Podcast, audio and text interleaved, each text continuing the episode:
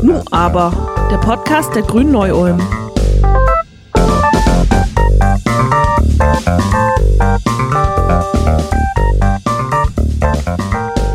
...2009 wurde unter der Leitung des Stockholm Resilience Centers ein Konzept vorgestellt, mit Hilfe dessen planetare Grenzen, also Belastungsgrenzen der Erde skizziert wurden, deren Überschreitung die Stabilität des Ökosystems Erde und damit die Lebensgrundlage der Menschheit gefährdet. Zu diesen neuen Dimensionen des Modells zählen etwa die Klimakrise, über die wir letzte Woche bereits ausführlich gesprochen haben, aber auch Dimensionen wie die Unversehrtheit der Biosphäre, also wie steht es um Biodiversität oder um die Aussterberate bei den Lebewesen, die Landnutzung und den Süßwasserverbrauch durch die Menschheit, die Versauerung der Ozeane oder die Dicke der Ozonschicht.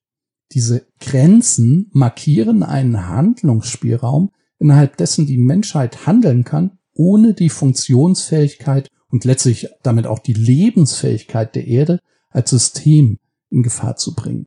Manche dieser genannten Dimensionen enthalten Punkte, deren Überschreiten unumkehrbar ist. What's done is done, sozusagen. In drei dieser neun Dimensionen hat die Menschheit laut dieses Modells bereits massive Schäden angerichtet.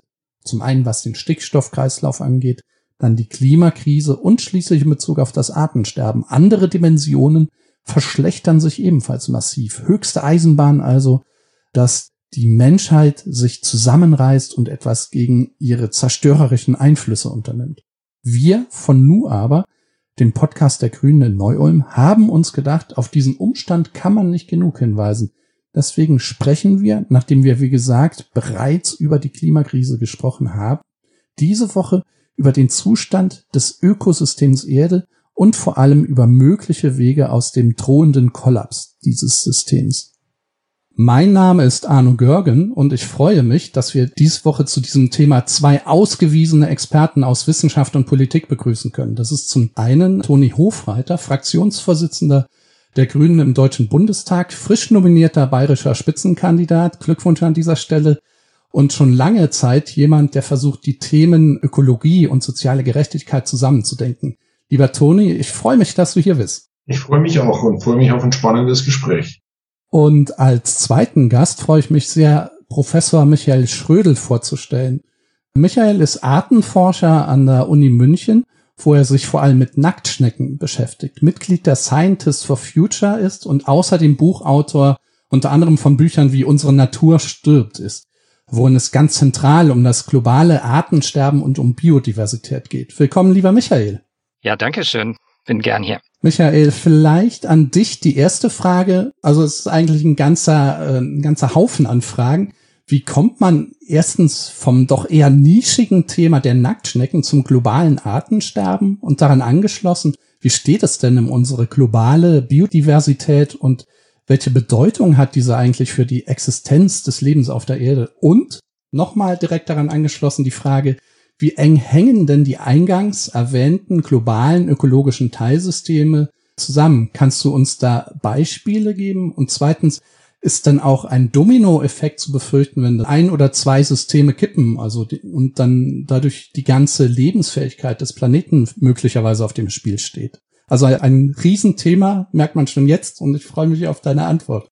Ja, das sind viele Fragen. Ich fange mal beim Schneckenforschen an. Also ich bin als junger Studierender nach Südamerika und habe dort Meeresnacktschnecken erforscht, weil ich festgestellt habe, das, was dort vorkam, kannten selbst die Professoren nicht. Also habe ich mich da drauf gestürzt, habe gesehen, dass es wahnsinnig viele neue Arten zu entdecken gibt und das fand ich spannend. Und dann habe ich meinen Forschungskreis auf die Antarktis und dann später auch auf Tiefsee und Korallenriffe und dann auf Regenwälder und auch auf die bayerische Heimat ausgedehnt. Und wo immer wir geforscht haben, haben wir gesehen, dass wir sehen, dass wir nichts wissen. Ja, also wir haben zwischen 20 und 80 Prozent neue Arten, Schneckenarten entdeckt, wo immer wir danach gesucht haben. Und das hat bei mir so eine Alarmglocke geläutet, so, öha, also wir glauben, dass wir viel wissen, aber das stimmt ja gar nicht. Und wie kommen dann die ganzen Zahlen eigentlich zustande, ja, wie es um die Artendiversität steht und wie ihre Entwicklung ist? Unter anderem haben wir gemerkt, dass man viele Arten auch nur unterscheiden kann, auch neue Arten nur unterscheiden kann, wenn wir gleichzeitig zu den klassischen morphologischen Sachen auch Genetik dazu machen. Und schwuppdiwupp waren noch viel mehr neue Arten da, die oft kleinere Verbreitungen hatten als gedacht und viel empfindlicher und spezialisierter auch waren als gedacht. Ja, und wo immer wir waren, haben wir gesehen, dass diese Artenvielfalt, die ja viel größer war als erwartet, dass die auch viel bedrohter ist als erwartet. Wir haben Plastik in antarktischen Tiefseegräben gefunden. Wir haben natürlich mit Abholzungen viel gesehen. Wir haben in Korallenriffen gesehen, wie die bleichen, ja, und was dann passiert. Binnen weniger Jahre sterben da ganze von Organismen gemachte Ökosysteme ab, die zerbröseln zu Kalk. Und wie es auch bei Wäldern so ist, ja, wenn Wälder trocknen, wenn es den Bäumen nicht mehr gut geht, dann nehmen sie eben netto nicht mehr CO2 auf, sondern sie produzieren sogar CO2, indem sie ihre organische Substanz veratmen. Und die gelangen dann als Treibhausgase in die Atmosphäre, was das Ganze noch dürrer und trockener macht und dann leiden die Wälder noch mehr. Und das war jetzt die Überleitung zu dem Mittelteil der Fragen, glaube ich in der Natur hängt halt alles mit allem zusammen und selbst weit entfernte Ökosysteme sind über das globale Klima miteinander verbunden. Also da über Meeresströmungen auch, über Luftströmungen, aber insbesondere über das Klima. Und es geht einfach nicht, wenn Korallenriffe irgendwo sterben, und das tun sie gerade, und zwar in einem erschreckenden Ausmaß, fast schon hoffnungs- und rettungslos. Das kann man einfach nicht isoliert betrachten, weil dadurch ändern sich die Lebensbedingungen der Menschen vor Ort, es ändern sich die Treibhausgasbilanzen, es ändern sich Ozeanströmungen. Wenn sich Wälder ja, schwer tun, wie es jetzt schon bei uns in Mitteleuropa ja war, zwei, drei Jahre lang, oder im Amazonasgebiet und so weiter. Amazonas-Regenwälder sind eine riesige Wasserpumpe. Ja, die saugen Feuchtigkeit vom Atlantik an, bilden Wolken, regnen ab und ein Großteil der Feuchtigkeit zieht dann nach Süden in Südamerika und beregnet dort die landwirtschaftlichen Flächen, diese riesigen Flächen. Und ein Teil der Feuchtigkeit geht auch nach Nordamerika, wo ebenfalls riesige landwirtschaftliche Flächen betroffen wären von mehr Trockenheit und Dürre. Ja, und wie Korallenriffe auch sind Wälder nun mal von Organismen gemacht, nämlich Bäume. Und da ist so ein, ja, eine gängige Ansicht war, je diverser Ökosysteme sind, desto widerstandsfähiger sind sie gegen Wandel. Und je näher man hinschaut, desto mehr sieht man, das stimmt zwar im Prinzip, aber oft, wenn gewisse Schlüsselelemente ausfallen, dann kann so ein Kollaps eines Ökosystems auch sehr schnell gehen. Ja, und ohne dass man vorher wirklich damit gerechnet hätte, einfach weil man noch viel zu wenig weiß. Also ich plädiere sehr dafür, auf der sicheren Seite zu sein und Artensterben möglichst schnell zu stoppen, aber auch gleichzeitig zu erforschen, wie es denn um die Artendiversität und diese Wechselwirkungen eigentlich ausschaut, ist noch viel zu wenig. Ja, Toni, ein schwieriges, riesiges Thema und ein erster Schritt, dem vielleicht ein wenig schon mal entgegenzuwirken, ist ja im Herbst wählen zu gehen und die umweltpolitischen Lähmungserscheinungen zu beenden, die die Regierung Merkel eigentlich seit jeher irgendwie umweht hat. Im neuen Wahlprogramm stehen vor allem Klimaschutz und das Artensterben als große ökologische Herausforderungen der Zeit im Programm, ebenso wie die Orientierung an den planetaren Grenzen, an dem Modell, das ich einleitend erwähnt habe. Kannst du uns einen knappen Überblick über die Pläne der Grünen so in drei, vier Schlagworten oder einer kleinen Anzahl von Sätzen geben? Das Problem ist extrem komplex, deswegen wer immer zuhört, wird feststellen, dass ganz, ganz viele entscheidende Punkte jetzt nicht erwähnt werden. Also sonst müsste ich zwei, drei Tage de facto am Stück reden. Aber es ist schon angesprochen worden, die zwei ganz großen, weltumspannenden ökologischen Krisen sind auf der einen Seite das Artensterben, auf der anderen Seite die Klimakrise. Sie sind auch beide miteinander verknüpft.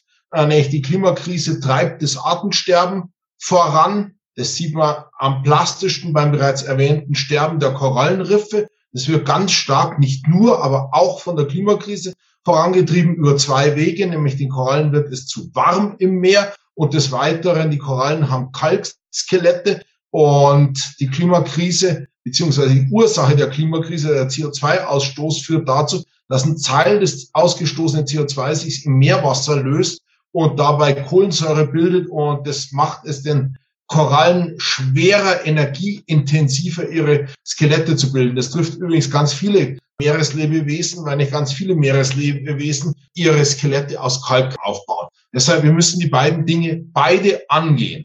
Und dazu in wenigen Schlagwerten brauchen wir eine Fortführung der Energiewende, wir brauchen eine Verkehrswende und wir brauchen insbesondere auch eine Agrarwende. Wir müssen auch in der Industrie noch einiges tun. Wir müssen in der Kreislaufwirtschaft vorankommen und wir müssen sowohl bei der Verschmutzung als auch bei der Plastikvermüllung unserer Meere Dinge ganz, ganz grundlegend verändern. Bei der Energiewende ist entscheidend, dass wir die Gesamtenergie in den Blick nehmen und nicht nur den Strommarkt. Beim Strommarkt sind wir trotz aller Rückschläge, gerade in den letzten Jahren, wo der Ausbau der erneuerbaren Energien zusammengebrochen ist, schon relativ weit. Aber Gesamtenergiemarkt sind wir erst bei 15 Prozent. Das heißt, wir brauchen einen sehr, sehr schnellen Ausbau der erneuerbaren Energien. Wir brauchen da auch die unterschiedlichsten Technologien von Wasserstoff bis Batterietechnologie bis zu Verlagerungseffekte, insbesondere dann im Verkehr, aber man muss sich immer darüber im Klaren sein, Wasserstoff ist keine Primärenergiequelle. Wasserstoff läuft nicht aus dem Boden, sondern wird hergestellt mit erneuerbaren Energien. Und deswegen brauchen wir dafür viel Windkraft. Wir brauchen dafür insbesondere viel Photovoltaik. Und wir werden auch einen Teil davon importieren müssen. Und da brauchen wir eine gerechte Zusammenarbeit mit sonnenreicheren Ländern. Eine gute Möglichkeit ist da insbesondere Italien, Griechenland, Südspanien. Äh, da können durchaus auch für diese Länder neue Wirtschaftsquellen erschlossen werden. Dann, wie gesagt, bei der Mobilität nur wenige Schlagworte, mehr batterieelektrisch, mehr Bahn, mehr Fußgänger, mehr Fahrrad. Da muss sich einiges ganz grundlegend ändern und man soll den Landwirtschaftsbereich nicht vergessen. Der Landwirtschaftsbereich hat insbesondere bei den Landökosystemen, also bei den Ökosystemen, die sich auf der Erdoberfläche nicht im Meer befinden, äh, sehr, sehr viel zu tun mit dem Artensterben. Sowohl bei uns als auch international. Bei uns sozusagen ist die Stickstoffüberdüngung, ist der Pestizideinsatz, ist auch das Ausräumen der Landschaft, also insbesondere der industrielle Teil der äh, Landwirtschaft ist da ein Problem. Natürlich gibt es auch andere Probleme, ist nicht die alleinige Ursache, aber eine ganz entscheidende. Wir müssen auch beim Zerschneidungseffekt, also das ist insbesondere der Straßenbau, wir müssen in der Forstwirtschaft was verändern und international ist halt hochproblematisch die Zerstörung insbesondere der noch vorhandenen Restbildnisflächen, also besonders der Regenwälder, allerdings auch Trockenwälder, auch äh, letzte Reste von Savannen und Steppen. Also da müssen wir insbesondere da in den Schutz stärker reingehen. Und dann hat auch mit unserer Art zu leben und Landwirtschaft zu treiben zu tun. Zum Beispiel werden gigantische Flächen in Südamerika zerstört, um gentechnisch verändertes Soja für die Tiermast in Europa und in Deutschland anzubauen, um nur einen Link zu nennen. Oder auch Palmölplantagen, ganz schlimm, werden eingesetzt hier bei uns, auch in Lebensmittel, im Kosmetikbereich, zum Teil in sogenannten Ökokraftstoffen, die nicht öko sind, die Gesamtbilanz betrachtet. Also da gibt's wie gesagt, einiges anzupacken. Das hört sich ja jetzt trotzdem nach Sachen an, die irgendwie machbar sind. Und da wundert es mich ja schon, dass ja bereits 1972 in Stockholm die erste Konferenz der Vereinten Nationen zum Thema Umwelt und Umweltschutz stattfand. Das hört sich ja schon so an, als hätte es eigentlich genug Zeit gegeben, um das Steuerrad noch rumzureißen, oder? Also was ist da schiefgelaufen, dass wir seit über 50 Jahren wissen, wohin die Reise sozusagen geht und dabei trotzdem nicht aus dem Quark kommen. Ist das eine ideologische Sache oder was strukturelles, was soziales? Oder ist das vielleicht auch ein falsches Bild, was ich hier zeichne und es ist eigentlich gar nicht so düster? Was denkt ihr? Erstens ist es objektiv wirklich kompliziert. Wir müssen unsere gesamte Gesellschaft und Wirtschaft umbauen. Also wir müssen komplett raus aus dem Verbrennen fossiler Energien. Nehmen wir nur die motorisierte Mobilität, da ist die einzig relevante Ausnahme im Moment die Eisenbahn, die mit Strom fährt. Langsam kommt batterieelektrisches dazu und so. Aber noch immer hängt unsere Mobilität, mal abgesehen von Fahrradfahren und zu Fuß gehen, zu 90 Prozent am Verbrennen von Benzin, Diesel und Kerosin. Also es ist objektiv nicht ganz einfach. Und zweitens kommt halt dazu, dass wir Menschen mit uns halt ehrlich sein müssen. Wir tun uns wahnsinnig schwer, abstrakte Vorhersagen noch dazu, was in Ökosystemen häufig der Fall ist oder mit natürlichen Systemen, dass Dinge sozusagen sehr schlagartig sich verändern können, dass es exponentielles Wachstum gibt. Und das merkt man ja gerade in der Corona-Pandemie. Keine einzige der bei uns eingetroffenen Wellen kam überraschend. Sie ist von den Epidemiologen, die ja nichts anderes machen wie eine Populationssimulation für Viren, aufgrund unseres Verhaltens exakt vorhergesagt worden. Dann hieß es immer, ah, das kommt man doch nicht wissen. Herr Laschet, der Kanzlerkandidat der Union, hat vor kurzem im Landtag erklärt, alle haben damit gerechnet, dass im Frühjahr von selber leicht wird. Nein, kein einziger seriöser Wissenschaftler hat damit gerechnet. Aber wir tun uns als Menschen wahnsinnig schwer, mit solchen Entwicklungen umzugehen. Und deswegen ist tragischerweise häufig so, dass in der Breite erst reagiert wird, wenn es spürbar und sichtbar wird. Das merkt man bei der Klimakrise. Fridays for Future hat wahnsinnig viel geleistet. Aber ich glaube, noch mehr Effekt in der Breite hatten die heißen und trockenen Sommer hintereinander, sodass plötzlich spürbar ist. Und jetzt gibt es das Problem in Ökosystemen. Wenn was in Ökosystemen spürbar ist, ist zu dreiviertel schon zu spät. Da muss man ganz schnell und heftig handeln und das fällt uns auch wiederum schwer als Gesellschaft. Das heißt, wir müssen endlich verstehen, dass wir vorausschauend handeln müssen und man deshalb abstrakte Dinge wie Vorhersagen von Naturwissenschaften einfach echt ernst nehmen muss. Man kann über ganz vieles diskutieren und man kann auch zu ganz vielen Dingen unterschiedlicher Meinung sein. Das Problem ist halt bloß, die Vorhersagen der Naturwissenschaft, die kann sich einmal irren. Aber das tun sie erschütternd selten, wenn man sich das anschaut. Man muss diese abstrakten Vorhersagen der Naturwissenschaft einfach ernst nehmen, sonst hat man keine Chance. Sonst läuft man bei Corona immer der Welle hinterher und den ökologischen Krisen auch immer der Welle hinterher. Und das ist gar keine Frage des Glaubens. Wenn ich so am Virus ist es vollkommen egal, ob man dran glaubt oder nicht. Auch den Strahlengesetzen ist es völlig egal, ob wir jetzt dran glauben, dass die Klimakrise stattfindet. Die Strahlengesetze wirken. Und du kannst mit dem steigenden Meeresspiegel nicht verhandeln. Du kannst dir überlegen, wie viel CO2 ich in der Atmosphäre bringe. Aber dann gelten die Strahlengesetze. Und dann gilt die Thermodynamik. Und dann gilt insgesamt die Physik. Und wenn es halt mehr CO2 in der Atmosphäre ist, dann wird es wärmer. Wenn es wärmer wird, schmilzt mehr Eis und dann steigt der Meeresspiegel. Da gibt's nichts zu diskutieren. Was wir diskutieren können, ist, wie wir verhindern, dass weitere Mengen CO2 in die Atmosphäre. Und das muss man verstehen. Und das ist natürlich auch hart, weil es einen zurückwirft auf die Einsicht, dass auch wir Menschen den Naturgesetzen unterworfen sind. Bei den biologischen Systemen, wie es der Toni auch schon angesprochen hat, obwohl wir lebende Wesen sind, die sterben können von heute auf morgen, und dann ist es nun mal vorbei, verstehen wir anscheinend nicht, wie schnell in der Natur gestorben werden kann oder Dinge einfach nicht mehr funktionieren, ja, obwohl wir da eigentlich mit empfinden könnten, wie das so ist. Und ich sage manchmal, also natürliche Systeme leiden und sterben schneller als Eisschilde schmelzen oder Meere steigen können, weil es halt nun mal so ist. Und der Effekt, der dabei entsteht über Böden, über Wälder, über Meeressysteme, die nicht mehr gescheit funktionieren, ist halt in der Regel viel mehr Treibhausgas als vorher, also viel mehr Klimaveränderung als vorher. Und dieses System, was man biogeophysikalische Rückkopplungen nennt, also das, der eine Faktor macht den nächsten umso schlimmer der ist in der Wissenschaft noch gar nicht so lang auf dem Tablett. Ja, das sind jetzt gerade drei, vier Jahre, dass darüber ernsthaft diskutiert wird. Also es sind nicht nur Klimamodelle oder so. Die ganz normale Biologie, die sich bei jedem vor der Haustür auch abspielt, spielt eine wahnsinnig große Rolle bei dem Ganzen. Biologie, wenn sie mal tot ist oder wenn Arten mal ausgestorben sind, die kommen einfach nicht wieder. Das ist irreversibel. Und von den vielen Kippelementen, die man kennt im globalen Klimasystem, die, die sich am schnellsten verschlechtern, zumindest aus meiner Biologensicht, sind biologische Systeme.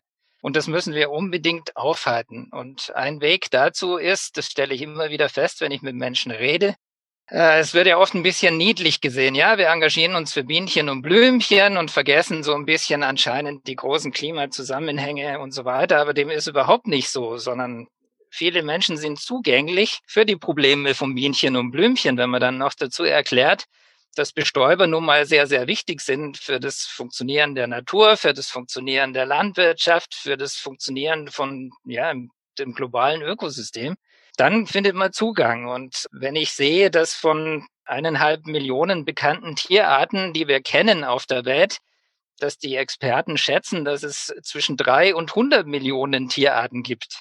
Ja, also da sehen wir, dass wir am Anfang stehen, die ganzen Gesichter der Tierarten kennenzulernen und die Geschichten der Tierarten kennenzulernen und die Leute damit zu konfrontieren mit Lebewesen, die einen Sinn haben, die Funktionen haben, die gut für uns sind, die da bleiben sollten, denen es aber schlecht geht. Sämtliche Indikatoren bezüglich Ökosysteme gehen nach unten und das seit dem erwähnten Umweltschutzgipfel, ja, oder seit den vielen Umweltschutzgipfeln es hat sich nicht wirklich was verbessert. Der Trend ist deutlich negativ. Also wir müssen das Ruder unbedingt rumreißen und zwar in globalen Maßstab. Und das ist natürlich auch eine schwierige Sache, ja. Also wobei jedes gute Vorbild natürlich sehr viel bewirken könnte. Globaler Maßstab ist ein gutes Stichwort. Also während ich nachvollziehen kann, dass ein grünes Programm auf Bundesebene schon irgendwie zum föderalen System durch und umgesetzt werden könnte, fehlt mir noch ein bisschen eben noch die internationale Komponente. Also wenn man bedenkt ja, dass eben 85 Prozent der Wälder in den Amerikas gefährdet sind oder dass derzeit nach meinem letzten Stand 77.300 Tierarten auf der Liste gefährdeter Tierarten verzeichnet sind oder dass die Population größerer Säugetiere und Vögel in den letzten 50 Jahren allein um 70 Prozent zurückgegangen sind. Aber zugleich auch in Ländern der sogenannten zweiten und dritten Welt der Kapitalismus und natürlich auch die daran gekoppelte, berechtigte Forderung der Menschen nach einem guten Leben ihren Tribut meistens zu Ungunsten der Natur fordert und eben aber wie ihr ja auch gesagt habt, die ökologischen Systeme gleichzeitig natürlich keine nationalen Grenzen kennen. Gibt es hier denn auch realistische Ansätze und Ideen einer international wirksamen Umweltpolitik? Bolsonaro ist ja dem jetzt nicht gerade so äh, aufgeschlossen gegenüber beispielsweise.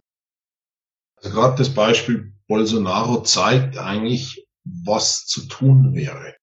Nämlich, während Bolsonaro ähm, die Wälder zerstören lässt und was man nie vergessen sollte, dabei die dort lebenden Menschen, die Indigenen vertreiben und ermorden lässt oder die Kleinbauern, die es zum Teil auch schon sehr lange Zeit dort gibt, verhandelt die Europäische Union ein Mercosur-Freihandelsabkommen mit ihm. Und Frau Merkel erklärt, dass Klima und Handel nichts miteinander zu tun haben. Das stimmt halt nicht. Es gab so viele Michael hat es gerade angesprochen, schon so viele Umweltkonferenzen. Und plötzlich, wenn es darum geht, wo es wirklich richtig viel Geld zu verdienen ist, bei den Freihandelsabkommen soll das keine Rolle spielen. Mir leuchtet es nicht ein. Nämlich, wenn es ein Freihandelsabkommen ist, da zum Beispiel um Rindfleisch geht oder Sojabohnen, ja, da ist der Link total direkt zur Zerstörung der Regenwälder. Das heißt, ein erster Schritt. Wir müssen auf internationaler Ebene, und das nicht so neokolonial, wir wissen gut, was für die ist, sondern auf internationaler Ebene die Umweltabkommen, die es gibt, verschneiden mit den Handelsabkommen. Nicht dann entfalten die plötzlich Schlagkraft. Das ist viel leichter gesagt wie getan. Das ist total kompliziert und schwierig und wahnsinnig dickes Brett. Und das Problem ist, dass uns die Zeit davon läuft. Aber das muss man angehen. Nicht dann entfaltet es Wucht. Dann muss man sich überlegen, was machen wir eigentlich bei uns in unserem Land? Was wir alles importieren? Wir sind die viertgrößte Industrienation. Ja, macht es denn nicht einen Unterschied, wenn wir Rohstoffe zum Beispiel, was wir seit Jahrzehnten tun, importieren aus Südamerika, aus Afrika, aus Ozeanien und uns dafür überhaupt nicht interessieren, unter welchen Bedingungen diese Rohstoffe gewonnen werden. Ob für die Anlage der Minen, wie in Peru, wo ich selber erlebt habe, Indigene vertrieben werden, Nebelwälder zerstört werden, die Wasservorräte der indigenen äh, Quechua-Bauern vernichtet werden. Wenn uns das interessiert, dann macht es plötzlich einen Unterschied. Und dann kommt noch was dazu. Ich glaube, auch das Vorbild ist entscheidend. Wir verlangen von armen afrikanischen Ländern, dass sie zum Beispiel die Elefanten schützen sollen und die Nashörner schützen sollen. Wir kriegen die Luchswilderei in Deutschland nicht in den Griff. Wir kriegen die Luchswilderei auch in Bayern nicht in den Griff. Gerade die, die immer nach dem Staatenstark schreien, die Konservativen, versagen vollkommen, wenn es um die Wilderei geht, bei, bei uns einheimischen Tierarten. Das ist wenig bekannt. Aber in anderen Regionen ist es durchaus bekannt. Weiteres Beispiel ist schon lange her. Da war der indonesische Umweltminister auf Besuch in Deutschland.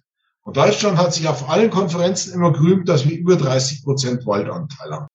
Und der musste einen Hubschrauberflug machen über Deutschland, weil er von einer Konferenz zur anderen schnell musste. Dabei äh, sind sie über Fichtenplantagen geflogen. Und denen siehst du halt sofort an, selbst wenn du nicht damit vertraut bist, dass das Plantagen sind. Und sein Fazit war, was seid ihr für Heuchler und Lügner? Ihr behauptet, ihr habt Wälder, ich habe nur Plantagen gesehen. Erklärt mir doch mal, was der Unterschied ist zwischen euren Plantagen und meinen Palmölplantagen.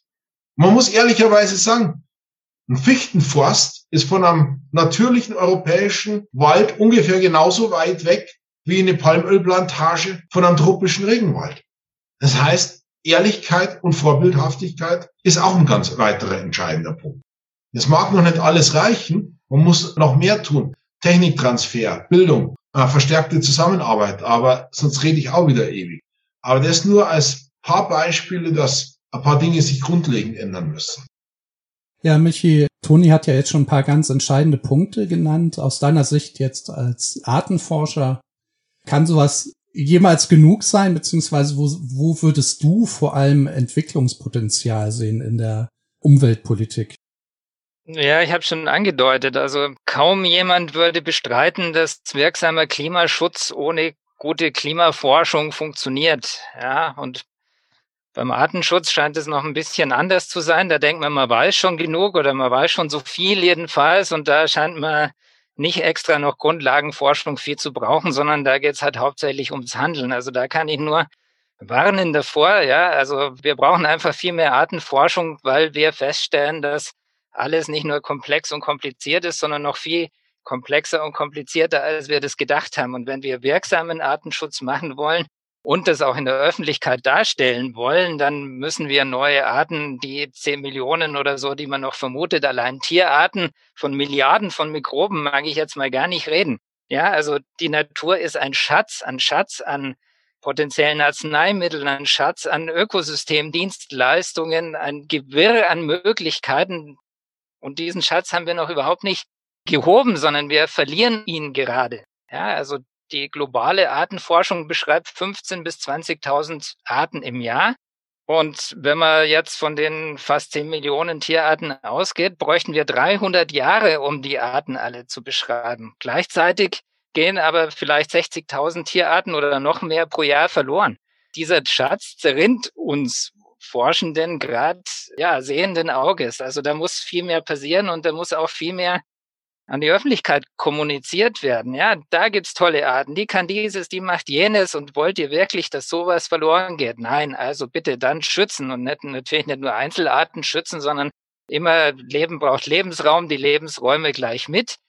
Ja, und wir haben uns auch bis jetzt immer gedacht, gut, dann schützen wir halt Lebensräume möglichst großräumig und dann werden die Arten schon überleben. Auch das würde ich mit einem dicken Fragezeichen versehen. Ja, wir merken, dass selbst relativ robuste Arten doch von anderen Arten noch abhängen. Und wenn die empfindlich sind und aussterben, dann dezimieren wir auch robuste Arten auf einmal. Also da gibt's viele Dinge, die wir noch gar nicht so genau wissen. So, und meine Hoffnung, meine Hoffnung ist, dass eben nicht nur Klimakipppunkte erreicht werden und dann Kettenreaktionen auftreten, sondern dass es auch gesellschaftliche Kipppunkte zum Positiven gibt ja, wo sich dann auf einmal ganz viel zum Guten hin schnell verändert und so alternative Energien, regenerative Energien und Klima, das sieht man oder ich glaube es zumindest zu sehen, auch international, dass auf einmal viel mehr weitergeht, als vorher gedacht war. Ja, reicht noch nicht, aber geht weiter. Und das muss sich beim Thema Natur- und Artenschutz auch etablieren. Das ist meine Meinung. Und beim Volksbegehren Artenvielfalt in Bayern haben wir ja gesehen, wie sowas gehen kann. Ja, ich hätte nicht damit gedacht, dass sich so viele Leute quer durch alle Generationen und Lebenssituationen einfinden mitten im Winter, um da für mehr Artenschutz zu unterschreiben. Und da sollte man weitermachen. Ein Punkt, den ihr ja immer wieder angesprochen habt, ist auch die Kommunikation. Also vorhin hat Toni ja schon gesagt, der Mensch an sich ist in gewisser Weise beratungsresistent. Auf der anderen Seite sind diese intersystemischen Zusammenhänge ja wahnsinnig komplex und überfordernd. Seht ihr da auch Möglichkeiten, dass man einfach noch mehr darüber sprechen können? Also wir haben ja jetzt in Deutschland schon eine relativ bequeme Position erreicht, wo schon sehr, sehr viel über Klima beispielsweise gesprochen wird. Aber ist die politische und auch die wissenschaftliche Kommunikation vielleicht noch so ein bisschen zu sehr in den Kinderschuhen verhaftet? Ja, ja. Und ich meinte gar nicht, dass der Mensch beratungsresistent ist. Wenn es so rüberkommen ist, wäre das falsch. Sondern wir tun uns mit Abstrakten wahnsinnig schwer. Mit Konkreten wiederum viel, viel weniger. Michi hat es ja schon angesprochen, äh, des Themas Volksbegehren in Bayern. Warum ist es auch so gut gelungen? weil ich die Leute plötzlich selber gesehen habe. Moment einmal, früher waren doch bei mir an den Blumen im Garten mehr Schmetterlinge. Früher ein zu Tode erzähltes Beispiel, aber man muss trotzdem immer wieder erzählen. Früher hatte ich doch regelmäßig so tote Insekten an der Windschutzscheibe kleben und musste das, gerade wenn so ein lauer Sommerabend war, total regelmäßig die Windschutzscheibe putzen. Und lauter solche Sachen. Oder früher, als wir über die Felder gegangen sind, es war alles voller Feldlerchen. Und plötzlich findest du da gar keine. Das war doch mal ein Allerweltsvogel. Oder in manchen Regionen, in Berlin zum Beispiel, ist das noch anders. Ja, Berlin ist noch eine Spatzenstadt.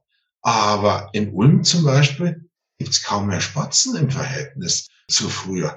Also an diesen konkreten Beispielen muss man die Sachen erzählen. Das Problem ist halt, wenn die Beispiele so konkret werden, ist es schon halb zu spät. Aber dass ja wir jetzt in der Situation sind, müssen wir, die wir Wissenschaft oder in dem Bereich Politik machen, es versuchen, an so konkreten, nachvollziehbaren Beispielen zu erzählen. Nämlich, wie wir jetzt auch in der Pandemie gesehen haben, so eine abstrakte Exponentialkurve sagt vielleicht der Mathematiker und einem Ökologen noch was, hört schnell auf, weil es einen nicht im Alltäglichen betrifft. So sind wir Menschen einfach. Das muss man gar nicht als Vorwurf sehen, sondern das heißt einfach, ich muss konkret machen. Und dann heißt es halt, rettet die Bienen. Natürlich die Wildbienen, weil die Honigbiene, die steht auch dann unter Stress, aber die ist ein Haustier.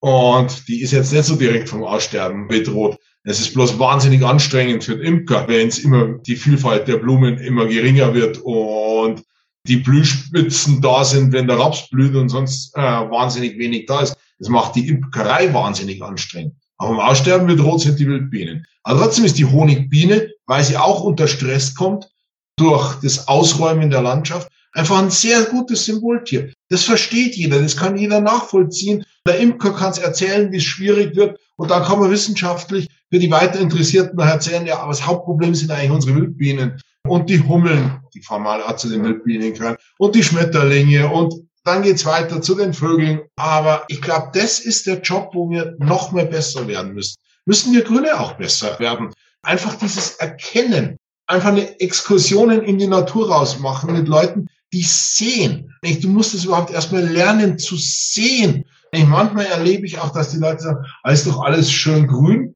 und dann sieht man einen Fichtenforst und einen Maisacker. Ja, hat irgendwie die Farbe grün, aber ist trotzdem artenvielfaltsmäßig nicht so toll. Also ganz wichtig ist das Sehen dessen, was eigentlich Vielfalt ist in dem Zusammenhang.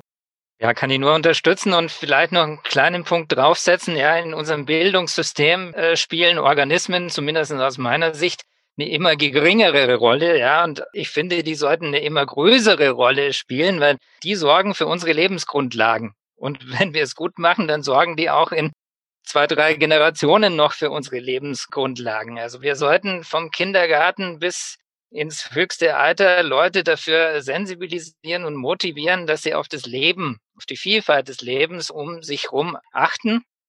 Und das ist ja eine schöne Betätigung in den allermeisten Fällen. Ja, da schöpfen wir dann mehr Kraft und mehr Motivation und fängt an, sich immer mehr einzusetzen, erlebt Selbstwirksamkeit und dann geht's so richtig los. Ja, das wäre meine Hoffnung.